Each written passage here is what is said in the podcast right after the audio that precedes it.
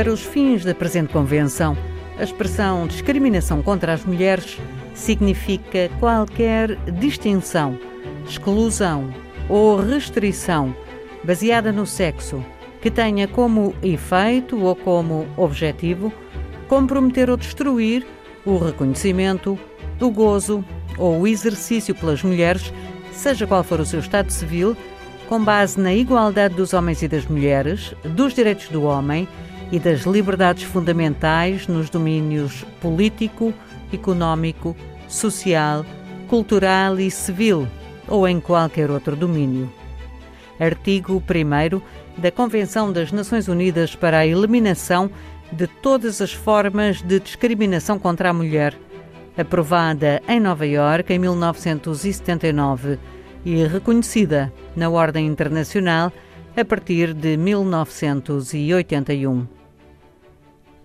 A história escreve-se de maneira diferente em todas as regiões do mundo e o feminicídio continua prática agravada pelas situações de guerra e conflito que atingem determinados locais, onde as leis e os seus ecos não chegam, não são vigiados nem punidos.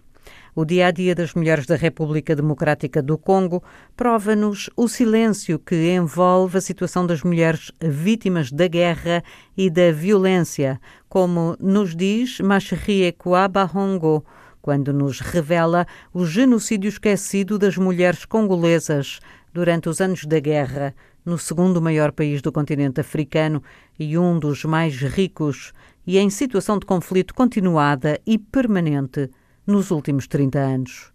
Sobre as mulheres vítimas de violência, a realizadora recolheu testemunhos e trabalhou com várias sobreviventes, as que viveram para contar, uma vez que um grande número não sobreviveu aos ataques, ao estupro, ao exílio forçado e à doença.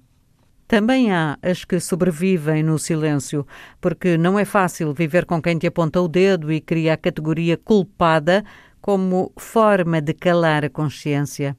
Os abusos contra as mulheres tornaram-se durante o conflito numa arma de guerra e a violência do trauma foi aumentada pelas diferentes formas de exclusão que essas mulheres enfrentaram no seio das comunidades de pertença. A história da guerra faz-se segundo a cronologia do conflito ou dos conflitos. Contabiliza o número dos mortos, deixa entrar pela porta do lado os tratados de paz, os acordos, a existência de fronteiras, os refugiados. Falta muitas vezes a voz e o rosto da maioria das vítimas e uma maior atenção à linguagem definidora de categorias como género e identidades sociais inseridas dentro dos contextos de criação. Denis Mukwege, o médico congolês Prémio Nobel da Paz em 2018, chama a atenção no seu discurso para a rasura e a indiferença, como a violência contra as mulheres são tratadas pela história. Mas é preciso ouvi-las. As sobreviventes têm uma história para contar.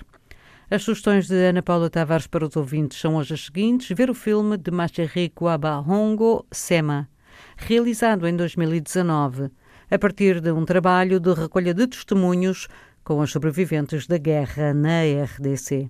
Ler How Dare the Sun Rise, de Sandra Wiringimana, editado em 2017 por Catherine Tagan Books, sobre uma criança mulher e a guerra.